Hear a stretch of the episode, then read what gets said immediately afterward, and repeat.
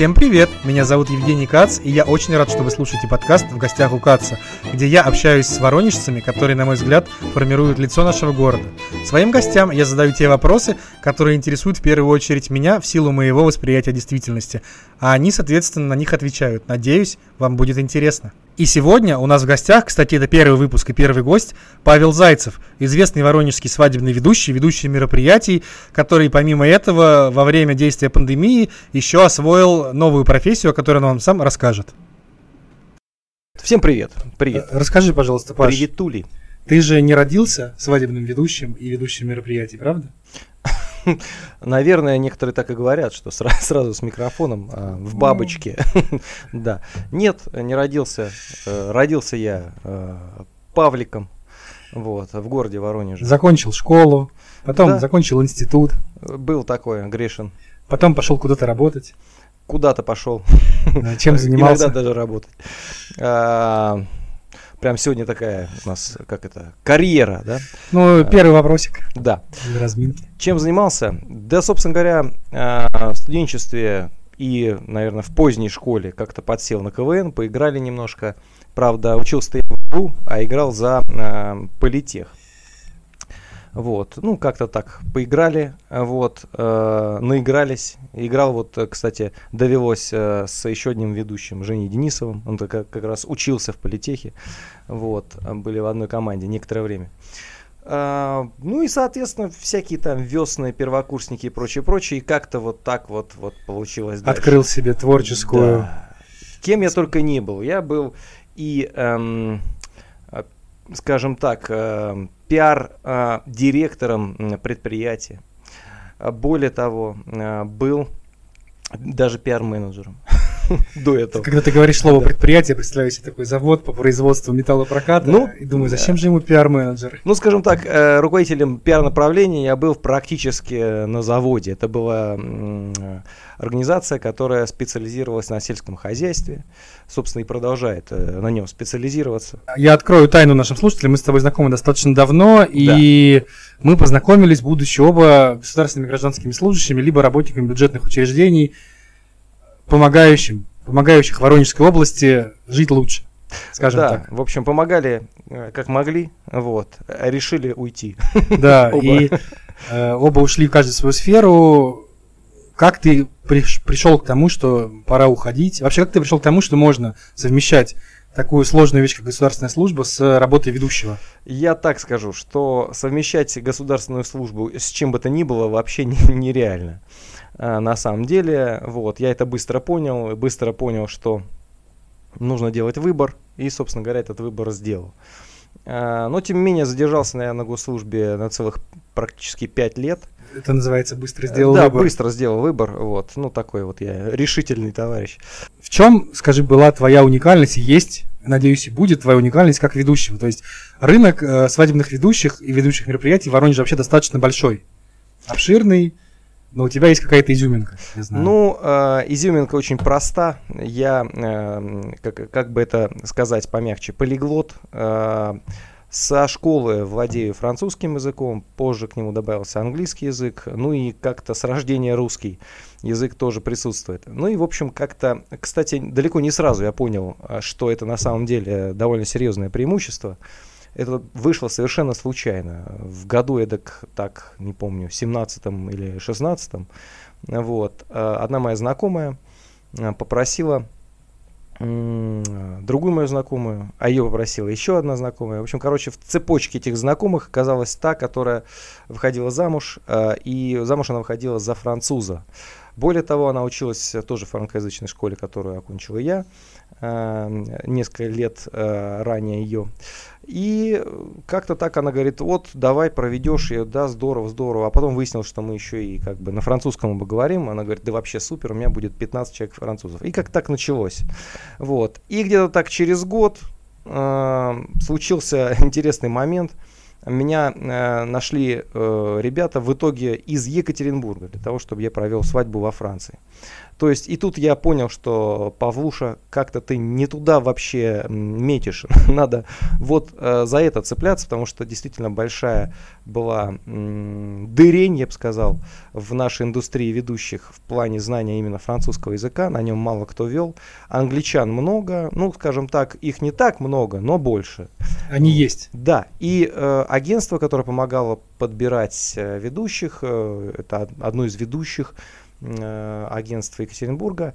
Э, и именно, э, собственно, руководителю этой, этого агентства Олесе Сухоруковой я, в общем, и благодарен за то, что она как бы предложила меня, а дальше уже, соответственно, закрутилась, завертелась. Портфолио начало расти. А это был, значит, кстати, забавный случай э, про портфолио.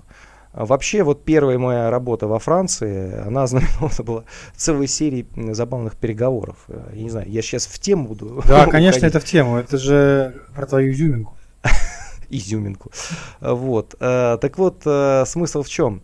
Э, начиная с того, что за неделю до вот этого события, когда мне как-то я проснулся и начали вот в соцсетях, там какие-то смс WhatsApp, все говорят, о, Паш, ты живешь на французском, тут вот клиент ищет. Оказалось, что это все эти дорожки вели к одной и той же Алисе Сухоруковой, которая же отчаялась найти франкоязычного ведущего, а потом как-то понеслась. Много их всего было? Именно за рубежом или на французском языке? Э, давай за рубежом, потом на французском языке. Ой, да как бы кого не обидеть. А, значит, за рубежом было порядка 30 проектов, вот, примерно, ну, плюс-минус. А, и всего я провел, ну, наверное, может быть, 40-45, имеется в виду на, на, иностранном, на, иностранном языке. на иностранном языке. Но подавляющая часть это на французском, ну, где-то процентов, наверное, 70 и 30 английский. Вот. Это здорово. И то есть ты был реально востребован, и надеюсь, еще и будешь реально востребован, когда ну падет, вот падут маски, скажем. В этом году у меня должно было быть 18 проектов за рубежом. Вот. И как бы этот год такой своего рода взрывной. Э, я Конечно, на него... 2020, красивые цифры. Да, да. Э, копипаст такой, да? да. Вот, 2020. Ты вот э, накопипастил он нам. Ну, так, короче говоря, я несколько лет, ну, наверное, два с половиной точно, работал на то, чтобы этот год был, ну, такой прорывной в плане количества и качества мероприятий. Ну, тему, ну, тему того, что явился. испортил этот год, мы еще обсудим. Да. У меня вот какой вопрос.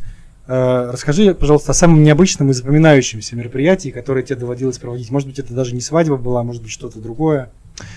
Э, нет, почему? Ну, таких на самом деле несколько. Ну, э, я, у меня есть такая как бы бриф информация, которую я высылаю либо клиентам, либо агентствам, и там в конце такая фраза что-то вроде мероприятие с... Э, то есть минимальное количество человек на мероприятии, которое я проводил, и максимальное. Так вот, минимально это 6 человек, причем вместе с молодоженами.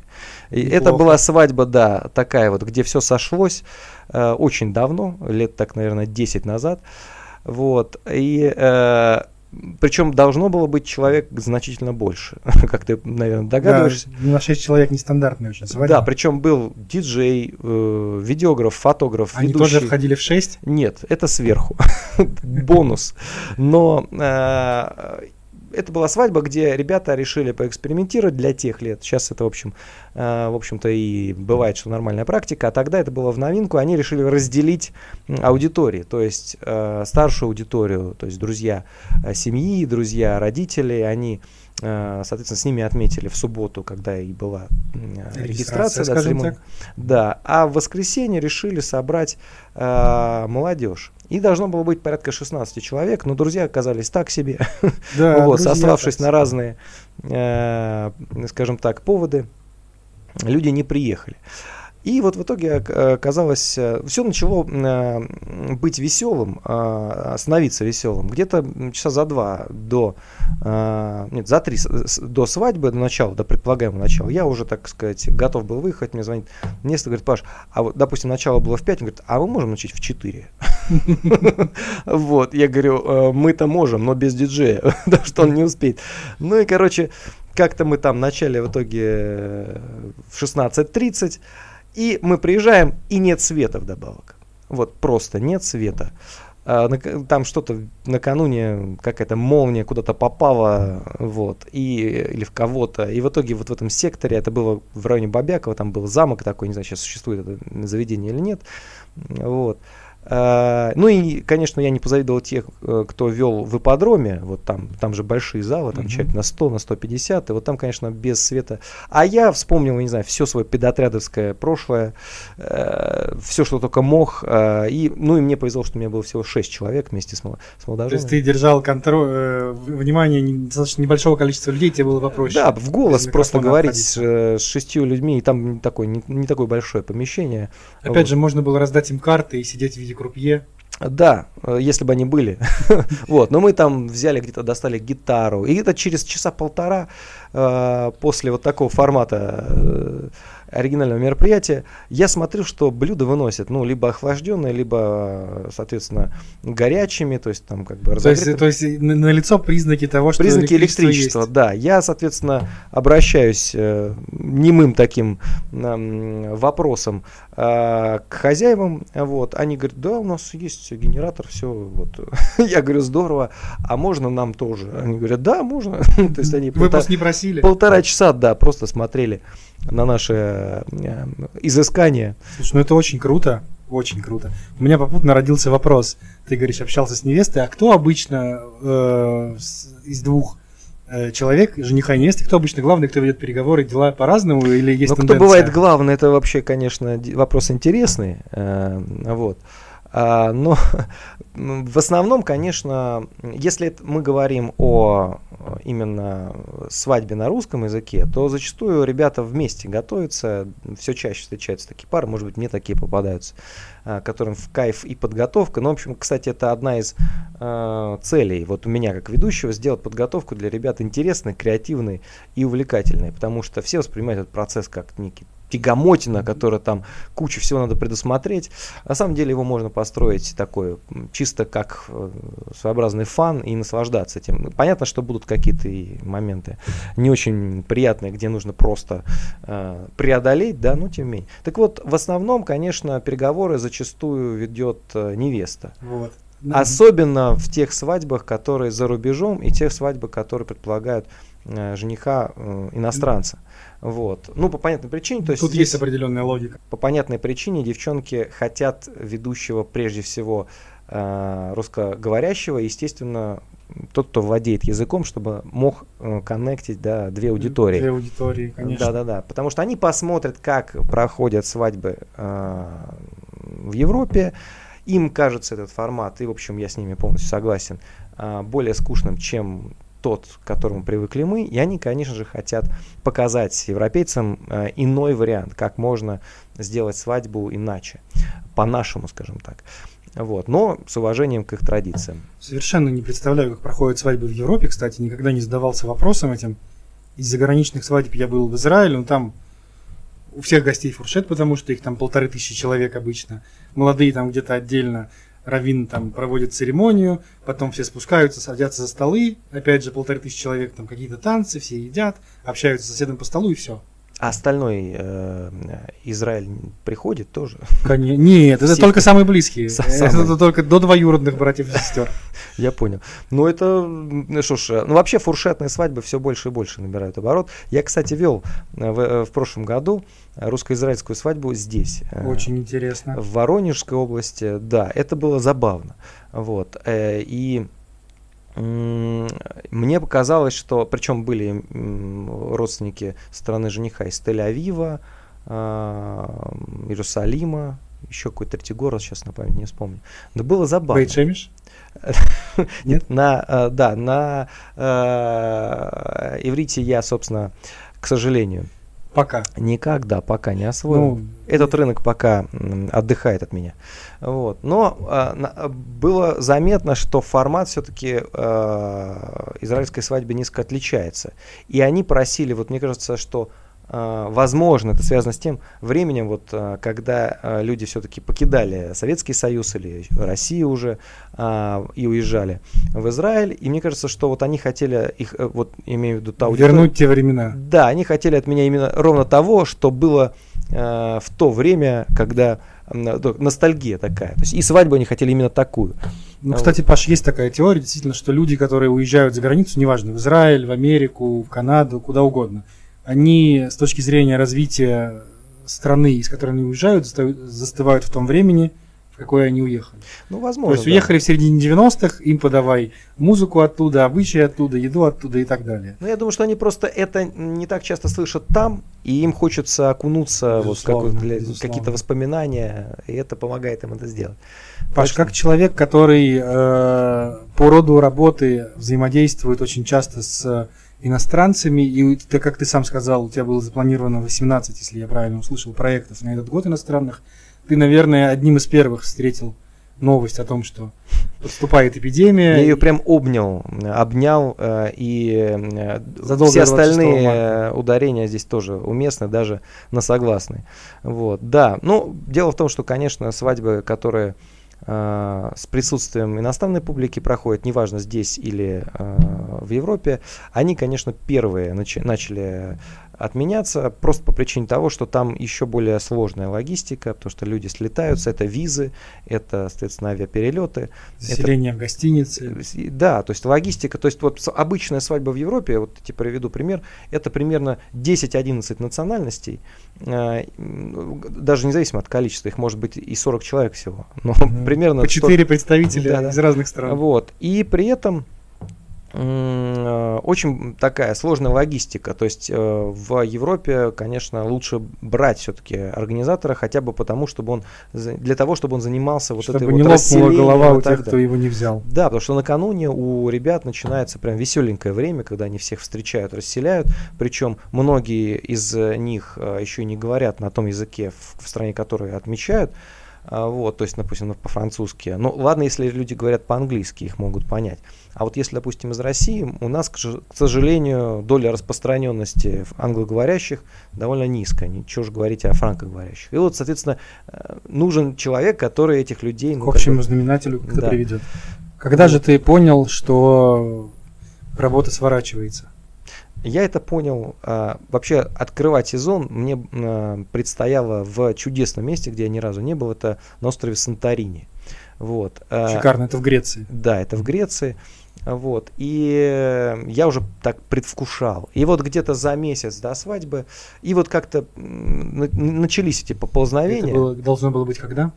Это должно было быть 20, господи, 24 что ли, вот сейчас уже, к сожалению, не вспомню. Ну, в общем, это был апрель, конец апреля. Конец апреля. Да. А, и где-то в конце марта, в общем, меня застигла вот эта мысль. А, ребята, ну, мы с ребятами э, заняли такую выжидающую позицию, а еще мы должны были с ними встретиться на э, как раз чемпионате Европы по скалолазанию, который должен был вести в конце марта. Он сначала отменялся. Он, я так это, но его вроде как перенесли на июнь. Думаю, ну ладно. Вот пока еще никто не понимал масштабов предстоящего события. Вот. А, и потом звонит, э, в общем, организатор, который тоже э, я помогал ребятам искать. Э, звонит организатор, и говорят, ребята, нас закрывают до конца апреля. А, 20 апреля должно было быть мероприятие. Вот, до 28 апреля у нас все закрывают. Ну, соответственно, мы попадаем в этот период. И все. Нас осчастливили, ну и ребята сказали, что ну, мы вот Они отменились так. или перенесли? Нет, они, дело в том, что они в марте, собственно, расписались угу. и хотели просто узким кругом людей, там порядка 20 человек, э, самых близких друзей и родственников, отметить это событие. Вот, причем там очень кру- крутое место выбрали, винодельня, ну, в общем, свадьба Все была бы огонь, да, просто классно. Ну и, соответственно, все отменилось. Но они сказали, что нам не хочется как-то вот, э, если уж отмечать, то вот так, как мы задумали, если уж а, нет, то нет. Скажем так, ложка дорога к обеду. Да, да, да, да. Ну, некоторые, я знаю, вот по ведущим из Москвы, естественно, у кого отменились тоже там зарубежные поездки, они в итоге все равно провели свадьбу, но онлайн. Вот. Это, конечно, специфичный формат, очень специфичный. У меня сразу вопрос, Маша, у тебя были онлайн-свадьбы? Да, у меня были онлайн-свадьбы. Ну как, одна у нас свадьба э, и, э, по-моему, да, три онлайн э, дня рождения. Один юбилей, два дня рождения. Расскажи, это очень интересно. Я даже не думал, что... Почему я не додумался задать такой вопрос, очень странно. С учетом того, что мы тут э, некоторые мероприятия тоже проводим онлайн последние три месяца. Расскажи. Как это происходит? Как это происходит? Ну, во-первых, это, конечно, довольно специфично с точки зрения э, самой организации. Я быстро понял, что э, использование Zoom влечет за собой несколько таких э, прикольных нюансов. То есть, э, начиная с того, что диджей, э, который подзвучивает, да, то есть я постарался в первое же мероприятие, это было день рождения, э, как-то максимально воссоздать вот эту атмосферу, учесть, опять же, нюанс онлайна, присутствия и так далее. То есть плюс, конечно, онлайн мероприятий в том, что можно собрать даже тех, кто не планировал приехать. Ну, то есть ты просто, тебе нужен интернет и камера, ноутбук, все. ну, еще в одежде желательно, чтобы сидел. Человек. Ну, хотя бы верхняя половина. Хотя бы, да. Вот. А, главное вовремя не встать, да. Вот. А, как в прошлом анекдоте практически фраза. Ну ладно. Так вот, а, смысл в том, что а, плюс в том, что вот именно собираемость публики, она а, здесь повышенная, с одной стороны. С другой стороны, довольно скажем так, невысокий порог в плане возраста. Ну, то есть, грубо говоря, э, те, кто старше, условно, 50, им довольно сложно самим как-то подконнектиться к этой теме, э, хотя это все зависит от людей. То есть, я знаю точно минимум человек 10 э, людям где-то порядка 60 лет, и они полностью отлично себя чувствуют в современных технологиях и вообще ни в чем себе не отказывают.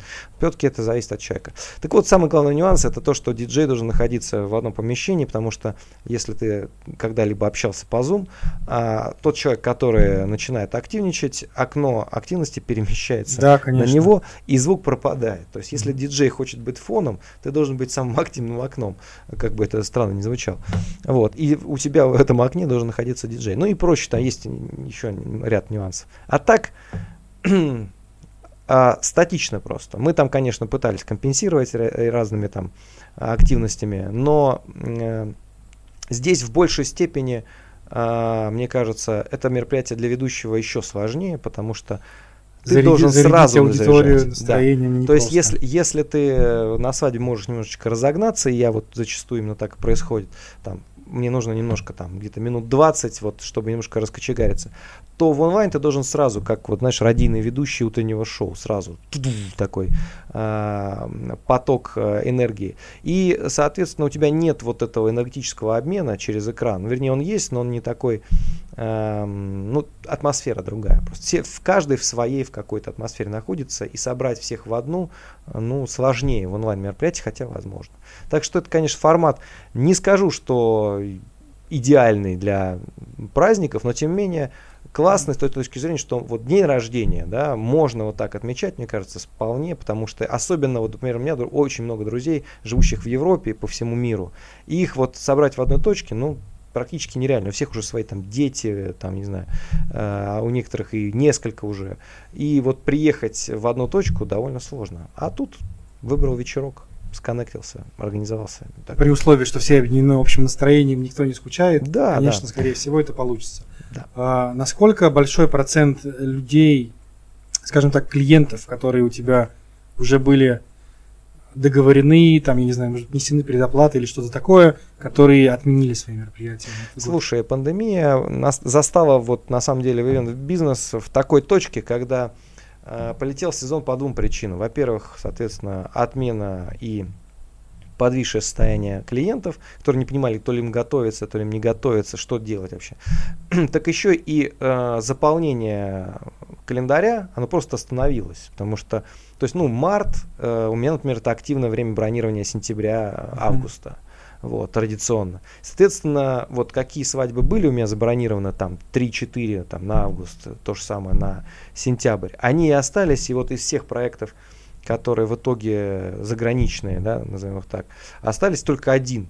Вот в сентябре, не знаю, выживет ли он, но пока держимся, пока готовимся. Во Франции? Во Франции, да. Вот, в городе Лион, это ну, крупный город, считается второй после Парижа, ну, вернее, так считает сам Лион. вот. а в Тулуза считает, что они вторые. Но это не важно. В общем, город очень красивый. Ну и планирую, вот, если все-таки выгорит, заскочить э, к ребятам как раз про ту свадьбу, которую я рассказывал, которые из Екатеринбурга uh-huh. нашли меня. Вот, анестезия, вот этот вот случай, это все вот как раз они. Там рядом есть городок Анси, такая Венеция в Альпах. Я, я, кажется, видел в Инстаграме, да, про эту свадьбу. Вот, да, это была очень классная свадьба, причем Э, вот там как раз было 11 национальностей, если я не ошибаюсь. Ну, вообще городок очень такой маленький, там порядка 40 тысяч жителей, по-моему. А, но очень такой атмосферный, Альпы, ну, в общем, очень крутое место, озеро, шикарнейшие просто виды. Ну и там порядка, по-моему, 100 километров, если не ошибаюсь, от Леона, поэтому если выгорит, то планирую заскочить, друзья. Дай бог, чтобы все получилось. А если мы говорим про российские заказы, российских клиентов? Ну, на какой стадии? Э, у меня, конечно же, очень много было международных проектов, в том числе и в России. И они, ну, то есть это вот тот же чемпионат Европы по скалолазанию, там еще ряд проектов именно вот с международным присутствием в Москве свадьбы в Москве с иностранцами. А иностранцы, они зачастую очень большие паникеры, и они начинают, у меня вот все свадьбы отменялись примерно по одной и той же схеме. Они э, как бы молодожены начали держаться, так, держимся, держимся, ждем. Потом им начали пробивать мозг э, европейцы или канадцы, э, вот, ну, в общем, иностранцы э, паниковать, а что мы будем делать со страховками, у нас ничего там не покрывается, в общем, короче, все такие, э, вот, э, ну и потом ребята говорят, просто, Паш, все, мы больше не можем, вот, давай уже, короче говоря, как-то переносим, отменяем. Были у меня и пары, которые переносили дважды, и потом говорят, слушай, говорю, ну мы просто уже не можем переносить, уже, уже э, короче, запала нет. Вот, ну, То просто... есть они сходили в ЗАГС в масках, а торжественную часть... Нет, э, они сначала не ходили, они все переносили, переносили, но потом в итоге получилось так, что они поняли, что вот они сейчас переносят, и у них опять нет уверенности, состоится или нет. Одна пара, кстати, у меня перенеслась на 21 год, но, конечно, гарантии, при том, что они расписались в этом, гарантии, что они, конечно, говорят, все, как бы, там, и предоплату пока оставили, ну. А так вообще забор денег активно идет? Но... Ты как турфирма, да, выдаешь обратно задатки. А, да, но на самом деле, понимаешь, разные бывают ситуации. Были ситуации, когда ребята переносят на дату, которая у меня уже занята. И вот здесь, конечно, вопрос морали. Да? То есть я знаю, что многие ведущие вообще не возвращают предоплаты. Э, почти все, скажем так. Либо предлагают, знаешь, есть такое Ваучер авиакомпании. Типа, да, да, а ваучер авиакомпании, то есть я вам проведу. Я как бы, ну, скажем так, если свадьба отменялась, э, то я м, возвращал предоплату. Но, скажем так, я потихонечку это делаю еще, не все вернул, но... Ну, чтобы не стать самому в реестр людей, которым надо что-нибудь да, вернуть. Да, потому что, конечно, это, знаешь, сродни... Э, вообще, конечно, это, кстати, э, довольно полезный урок, мне кажется, для индустрии, потому что до этого э, ведущие ну и венчики, они жили примерно по одной схеме. То есть ты сначала, значит, у тебя начинается бронь, ты набираешь предоплат и э, замечательно живешь. Потом ты э, ведешь мероприятие, тебе вторая половина гонорара полетает, ты все замечательно живешь. Потом начинается бронь корпоративов, то же самое. И вот так вот по кругу. И, конечно, с финансовой точки зрения, ты как э, человек, э, имеющий отношение к экономической сфере деятельности, я думаю, когда-то, вот, э, понимаешь, что жить на предоплаты, в общем, неправильно. Неправильно, конечно. То есть это как бы должна быть какая-то кадушка, которая вот рядом стоит, и ты ее не трогаешь. Но так ни, ни у кого не получалось, просто по определению. И сейчас это вот замечательный пример того, как, э, ну, как бы утыкают всех специалистов, что, ну, видимо, иначе как-то надо. У тебя получается разрулить эти финансовые вопросы? Ну, пока да, пока, скажем так, получается. Там посмотрим. Посмотрим, что на самом деле, мне кажется, индустрия от э, пандемии еще долго будет отходить. Дело даже не в том, У что... У нас будет на эту тему отдельный вопрос. Окей. Давай сейчас Немножко мы опережая события. поговорим о том, как ты адаптировался к ситуации, что предпринял, чтобы тебе было чем отдавать эти предоплаты. На самом деле вопрос э, сложный. Я даже не знаю, как, как на него ответить. Ну, во-первых, конечно, э, были какие-то накопления. Вот. А, и эти накопления, конечно, это составило, наверное, особенно в первые месяцы, а, ну, наверное, 70% минимум расхода. Вот. А, тут начали добавляться возврат предоплат. И как бы я понимал, что в перспективе просто это нужно что-то делать. До этого, еще до пандемии, я как-то предпринял мне всегда была интересна сфера телевидения, радио и так далее. И как-то предпринял попытку как-то прорваться на этот фронт. Хотя, конечно, э, скажем так, возможно, эту попытку нужно было предпринять лет так 10 назад как минимум, но тем не менее мне было интересно попробовать себя. Ну и как-то вот э, сложилось. Пробуем. Теперь ты что-то ведешь. Что-то веду. На каком-то телеканале. На каком-то телеканале, да. Может быть, мы туда когда-нибудь вернем Что-нибудь расскажем, покажем. Но ты, по-моему, рассказываешь о каких-то интересных местах, я знаю. Да, я, э, ну, скажем так, э, рубрика, с которой, то есть я веду там новости, э, эфиры, и меня, начинал я, собственно, с рубрики, на которую меня изначально и пробовали, так вот, типа, пилот запишем, посмотрим, как ты в камере. Вот, записали, говорит, окей, ты нам по нраву, давай пробуй. И здесь, в общем-то, мне было предоставлено, ну, если не полнейшая свобода, то довольно большой ее сектор. Э, и я поначалу там что-то с путешествиями как-то замутил. Э, тогда еще не было понятно, к чему приведет пандемия, поэтому пока что какие-то близлежащие страны тогда еще не были закрыты. И дальше э, как-то вот постепенно, когда люди просто засиделись дома, я вижу, что по своим соцсетям, что люди как-то в поиске, в поиске, что же, куда же э, поехать, я предложил Шествие по Воронежской области. Да, да, то есть на самом деле это очень крутая тема в том смысле, что даже я, когда готовя, готовя эти выпуски, очень много мест открывал для себя просто с нуля, потому что я просто о них, ну, некоторые места я слышал, но не представлял, что там настолько круто, а некоторые места даже не знал вообще, в принципе, о их существовании. Ты во все эти места реально съездил и потом рассказываешь? Большинство, большинство. Супер, это очень здорово. Я с тобой полностью согласен. За время пандемии очень много свободного времени и э, обусловленного тем, что мы никуда не ездим, можно посвятить на то, чтобы изучить родной край. И есть у меня друзья, у них большое сообщество ВКонтакте, которые занимаются путешествиями по России, и они знают очень много толковых мест в Воронеже, благодаря которым я тоже начинаю узнавать родной край, удивляюсь, там тут мельница, тут водопад, тут еще что-то, думаешь, живешь рядом в 100 километрах и не знаешь просто о том, что такое есть.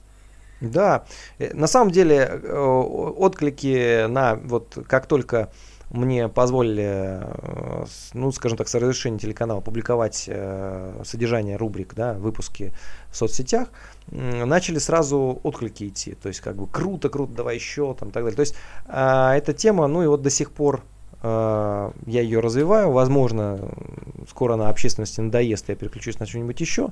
Вот. Но пока на самом деле я а, просто понял, что не только в Воронеже, а вот в радиусе Воронежа куча классных мест. Там и Липецкая область, и Белгородская, и Курская. Ну, то есть в Липецке там Варгольские скалы, одно, а, а, одни они чего стоят. Там есть гидроэлектростанция, да, есть водопад. Да, да, ты как бы, я планирую это тоже осветить в ближайшем выпуске. Все, ладно, не будем спойлерить вот. тогда. В общем, получается, что коронавирусная пандемия толкнула тебя к тому, чтобы стать телеведущим. Ну, можно сказать и так. На самом деле начинал я активность в эту сторону э, еще до того, как э, пандемия стала мейнстримом. Вот, поэтому это было прям аккурат вокруг моего дня рождения, 1 марта. Что-то, по-моему, там что-то перед 8 марта, а где-то в начале марта мы пробовали пилот, и первый выпуск этой рубрики был э, что-то под 8 марта, где-то около того.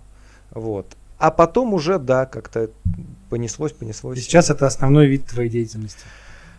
Ну, не совсем. Планирую еще один э, вид деятельности, но пока о нем говорить рано. Вот. Посмотрим. посмотрим Буду с тобой наблюдать с интересом. Узнавать, какой будет это новый вид деятельности. А, понятно. А коллеги твои, может быть, ты знаешь, как тоже переживают это тяжелое, неспокойное время? Они пьют. Пьют? Просто пьют. Это значит, у них есть деньги, чтобы и предоплату вернуть и выпить. Э, ну, зависит, да, от того, что.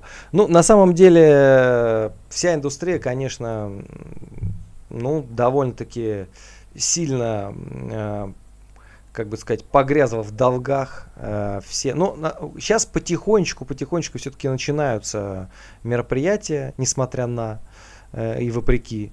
Вот. Э, но это, как правило, личная инициатива у себя где-то там э, в личных усадьбах и прочих заведениях. Вот. Но... Если бы к тебе пришли завтра, завтра э, парень с девушкой и спросили, Павел, можете вы провести нам свадьбу дома на 300 человек? У нас большой дом, ты бы... У нас... Э, Я знаю, что у тебя был пост в Инстаграм на эту тему, девятиэтажка, да, это интересно. Вот. Э, нет, на самом деле, да, мне было интересно изучить, готовы ли люди вообще к проведению мероприятий конкретно сейчас. Сказал, что на самом деле весомая часть готовы, но есть и те, которые...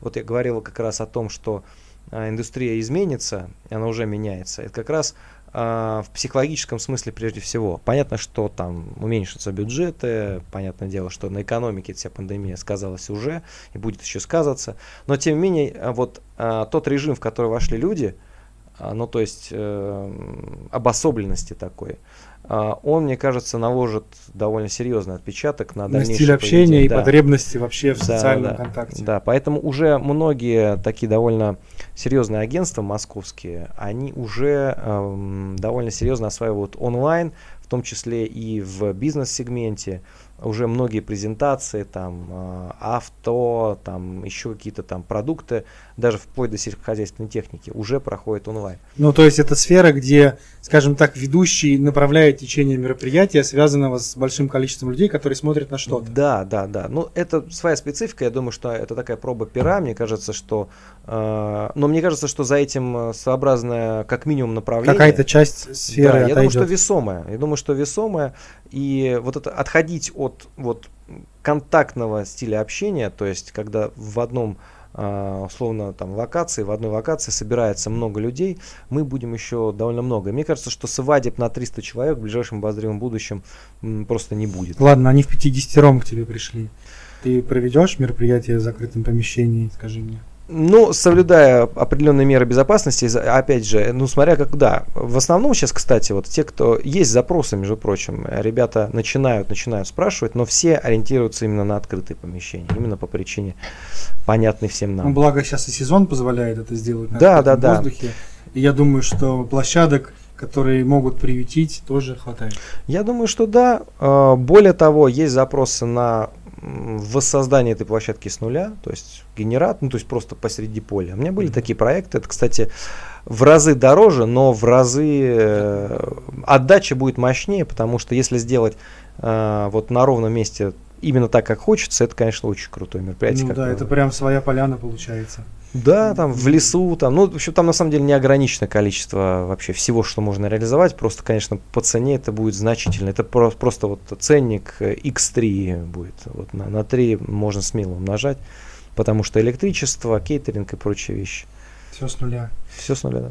Как ты видишь вообще прогноз дальнейших перспектив отрасли мероприятий, если ситуация будет течь так, как она сейчас развивается?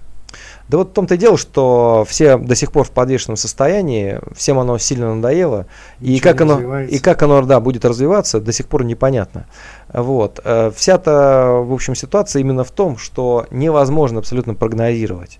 То есть, если бы кому-то вот в самом начале пандемии сказали, что вот, окей, ребят, держимся до июля, а дальше вообще норм, то это была бы одна ситуация. Но как раз и существенная часть специфики этой ситуации в том, что вообще непонятно, э, насколько э, долго Все нам придется держаться, да. И я думаю, что этот год можно, ну не то чтобы прям вот вы, выкинуть, да, но тем не менее я думаю, что... корпоративы пока надеемся, а все остальное. Я думаю, что их будет, а, э, вот как и свадеб в этом году, они, естественно, есть эти свадьбы, вот как это, как в том фильме. Я да? на одной был. Ты видишь, ты видишь э, суслика, да, а он есть. Угу. Вот так и свадьбы. В общем, я могу сказать, что, конечно, мероприятия будут и они есть, э, менее многочисленные, чем их планировали, просто потому что народ, мне кажется, будет меньше приезжать откуда-то. Вот. А, да и, в принципе, как-то вот народ в меньшем количестве хочет собраться теперь. А, это с одной стороны. С другой стороны, а, что касается корпоративов, там, понимаешь, если индивидуальный праздник, личный, скажем так, это ответственность на, собственно, самом человеке, и тут как бы все ее делят то э, корпоративный сегмент это уже ответственность в юридическом поле. И там э, мероприятия, да, и там другие масштабы, всякие штрафы и так далее, и там э, соответственно, консультация юридического отдела будет по полной программе задействована. Поэтому э, мероприятия бизнес-сегмента, имеется в виду таких, каких были там год назад, да, какие были год назад, мне кажется, их будет единицы, если вообще будут. Поэтому новогодние корпоративы я бы не рассчитывал. Как выживать людям? Перепрофилироваться. Многие нашли себя в чем-то другом, вот, это раз. Во-вторых, э, опять же, онлайн, э, какой-никакой заработок, понятно, что это там меньше бюджета, но тем не менее.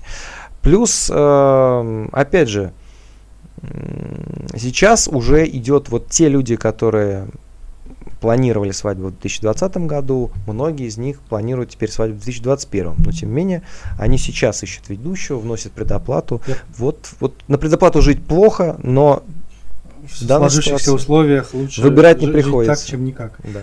Скажи, пожалуйста, как ты считаешь, есть ли что-то, чем, на твой взгляд, государство в принципе вообще может, может помочь работникам ивент-сферы, не работникам, а задействованным людям в ивент-сфере, потому что там обычно все работают, кажется, на себя. Ну, опять же, э, в сфере свадебных ведущих многие э, представляют собой предпринимателей, либо даже ООО и прочих оформленных людей. То есть по 12 тысяч рублей выплатили? Ну, как бы выплатить. Но, конечно, это капля в море, с одной стороны. С другой стороны, ну, например, можно, допустим, привлекать э, все равно, все равно колоссальные средства идут в госзакупки. Мне кажется, что м, придумать какой-то сегмент, где можно дать работу индивидуальным предпринимателям, в общем-то, вполне, ну, не знаю, мне кажется, это реально. Плюс, э, ну, сложно сказать вообще. Допустим, э, там, закупать услуги конференции там, Дня города. К примеру, да. Ну вот э, есть же, да, нашумевший пример э, в Воронеже, где вся ивент-сфера там более-менее крупные все составило агентства письмо. составило письмо. Ответ на него какой-нибудь был? Вот не знаю. Ты не участвовал в этом? Я, да, не был участным, участником этого, но, тем не менее, мне кажется, что ответ был так, скажем так, как это, кивнули в монитор, а, сказали. Я тебя услышал. Да, да. Вот, не, ну какие-то э, поползновения после этого пошли. Мне кажется, что какая-то поддержка все-таки идет, судя по тому, опять же, что э, я сам э, читаю в новостях, то, что я слышу непосредственно от ребят, которые, э, скажем так, э, оформлены юридически.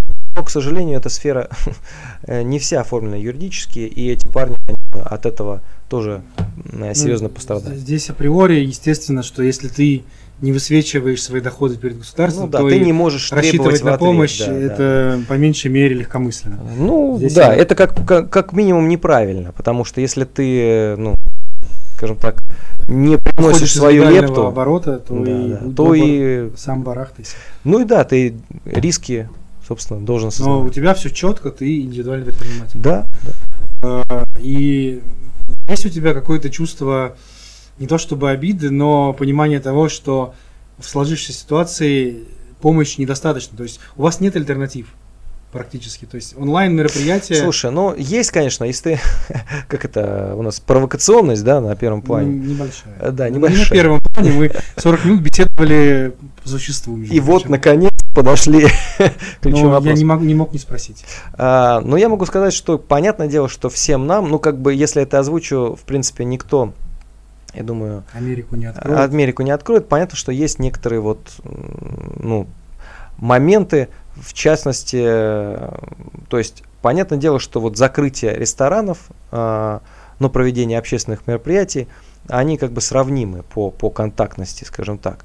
Можно, наверное, уже предусмотреть э, какие-то моменты послабления. Ну, если парад провели, как минимум. Э, ну, да. О чем ты говоришь. Вот, не, ну, я уверен, что парад проведен с соблюдением всех норм безопасности. Вот. Но я к тому, что на самом деле, мне кажется, можно как бы разработать сейчас какие-то пакет мер э, запуска вот этого бизнеса, который завязан прежде всего на контакте с людьми, который первым пострадал, который пострадал, в общем-то, серьезнейшим образом. Ну, понятно, что это туристическая сфера, это ресторанный бизнес и это ивент-сфера. А, мне кажется, что можно уже каким-то образом, ну, может быть, там, не знаю, не тем, который вот снят, знаешь, что это знаменитый ролик, а, а, знаменитый ролик, где расставили ребята из Big Event да, да, да, да, да. столы, да, ну типа как проект. Ну такой забавный эксперимент, который лишний раз показал, что таких мероприятий никто праздновать не будет, потому что ну нереально Конечно. одному сидеть за столом. Как и открытие ресторана с посадкой через 5 метров, просто э, э, владелец, он же будет вынужден вывести в смену всех сотрудников, а окупаемость от такой посадки вряд ли будет у него хотя бы в ноль. Да, но мне кажется, что здесь, конечно, с одной стороны, тяжеловато предусмотреть э, эффективно какие-то меры, но с другой стороны, мне кажется, можно что-то сделать. Вот как бы есть, есть проекты, есть какие-то мысли. Мне кажется, что ресторанный бизнес уже, мне кажется, процентов 40 не выживет, просто не откроется. Я сегодня буквально по центру города ходил, мне нужно было добраться от Карла Маркса через площадь Ленина в Сбербанк. Сбербанков тоже, оказывается, закрылось целых два на пути. То есть я был сначала на Карла Маркса около памятника Есенину. Там нет Сбербанка вообще теперь. Дальше в Сбербанке, который в здании с часами на площади Ленина, там только банкомат. И потом уже по Платонова, рядом с Апексом, я нашел наконец-таки Сбербанк. И я увидел количество объявлений с арендой просто кошмарное. И какие-то большие заведения, и банки, и все на свете. Конечно, это страшно выглядит. Нет, ну понятно, что экономически это ударит довольно серьезно, и мне кажется, что к всеобщему сожалению это только начало, потому что сейчас э, это все будет догонять, вот эти экономические моменты, вот, потому что но и по себе, и по своей семье, и по друзьям знаю, что сейчас во многих крупных компаниях проходит процесс э, подготовки оптимизации, и мне кажется, что к сентябрю он как раз э, развернется на полную катушку. Вот. И это будет еще один такой флешбэк. Следующая волна. Ну удара. да, поэтому, потому что сейчас бизнесы выживают, по сути, и понятное дело, что у всех Э, упала и выручка, и обороты, ну вообще все показатели. Какие-то, какие опорные точки, которые более... То есть ты знал, допустим, что в июне у тебя всегда будут там в конце выпускные. Ну да, то есть смысл в том, что сейчас самое, ну, неотъемлемый процесс э, успешного, не знаю, там, индивидуального предпринимателя, там, ну, любого э, бизнеса, любого масштаба, это планирование. И если оно у тебя выпадает, то, а сейчас планировать вообще просто бесполезно, Невозможно. да, никто не может э, вообще никак, э, ну, вернее, как планировать-то можно, просто так не будет точно. Вот, поэтому я не знаю. А в условиях отсутствия нормального планирования, как бы выживать довольно сложно. И да. вообще рассчитывать на что-то сложно. И последний вопрос у меня на сегодня. Мы говорили о том, что закрыты рестораны, закрыты кафе, нет никаких увеселительных мероприятий, развлекательных с участием большого количества людей и ведущих. Насколько справедливо и целесообразно в данной ситуации э, спустя полтора месяца, почти, почти что месяц и три недели после э, события проводить, допустим, парад победы было? Я не предлагаю тебе там дать какую-то развернутую оценку, просто вот ты как обыватель, когда узнал, что 24 июня будет Парад Победы. Нет, ну, во-первых, а, я человек, который изучал, скажем так, нашу историю. Я прекрасно понимал, почему выбрана именно эта дата. Вот. А, видимо, наверное, это воспринималось таким образом, что это последняя возможность отметить и зафиксировать 75 э, лет, потому что потом уже интерес к этому событию у общественности просто поугаснет окончательно. Насколько это оправдано? Ну, я думаю, что каждый судит сам, э, в принципе. Некоторые города, то есть вот тут я так понимаю, что на откуп э, властей было отдано, то есть некоторые города не стали проводить. Белгород, нек- например, из близлежащих. Да, некоторые, да и Курск, по-моему. Да, кстати, Курск тоже. Некоторые провели, некоторые нет. Ну, сложно оценить на самом деле. Вот. На, фоне, на фоне закрытых э, увеселительных площадок и возможности проводить массовые мероприятия, вот парад он прям выдается некоторым образом, и ты считаешь, что все-таки 75 лет победы это доста- достаточный повод для того, чтобы... Кроме да того, не... он же был не без зрителей. Вот еще что. Ну да, ну я э, на самом деле отчасти наслышан тем, что там как бы и ветеранов привозили с э, там чуть ли не все, кто с ними контактировал, все там были протестированы на ковид и так далее. Сложно на самом деле оценить э, вот целесообразность, но выглядит это действительно, то есть на, на фоне э, закрытого ресторанного э, сегмента, конечно, парад немножко выделяется. Вот. Но насколько он, скажем так, а, будет, ну, будут ли какие-то последствия или нет, я думаю, что нет. Я думаю, что проведен он был, в принципе, вопрос проведения или, или не проведения, наверное, ставился, обсуждался и, наверное, взвешивался. Я думаю, так. Мы будем надеяться, что действительно э, никаких негативных последствий проведения данного парада не, имея, не будет иметь так же, как и не будет иметь последствий то, что сейчас люди ходят массово на избирательные участки. Чтобы не заканчивать на такой грустной ноте, я задам тебе еще один вопросик.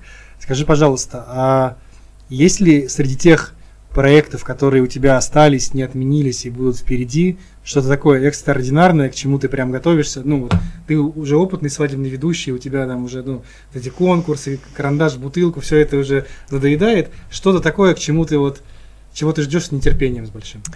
Слушай, ну с нетерпением, конечно, я жду э, ту самую свадьбу в э, сентябре, да, в Леоне, потому что и город красивый, и есть повод э, встретиться с друзьями, у которых уже вел свадьбу э, в ближайшем городе, который уже упоминал.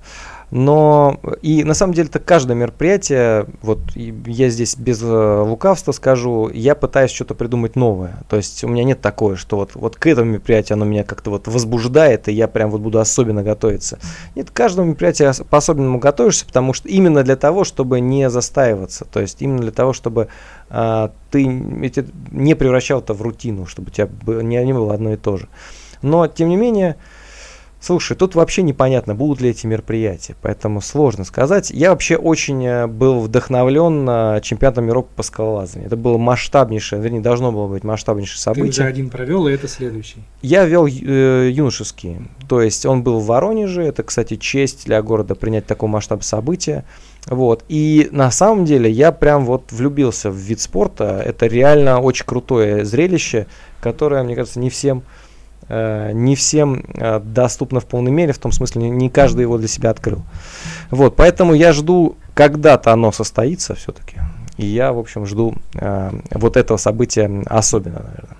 Тогда, Паш, я пожелаю тебе, чтобы твои ожидания оправдались, чтобы обязательно был проведен чемпионат Европы по скалолазанию, чтобы состоялась та самая свадьба, и чтобы с наименьшими потерями все-таки индустрия ивент-мероприятий, как-то я масло масляное сказал. Общем, вышло из да, пике. Да, вышло из пике, и никто не спился, все остались при своем и еще заработали. Спасибо тебе большое, что пришел. Спасибо, друзья. Надеюсь, было интересно. Э, никто не заснул. Всем до новых встреч. Всего доброго. Пока.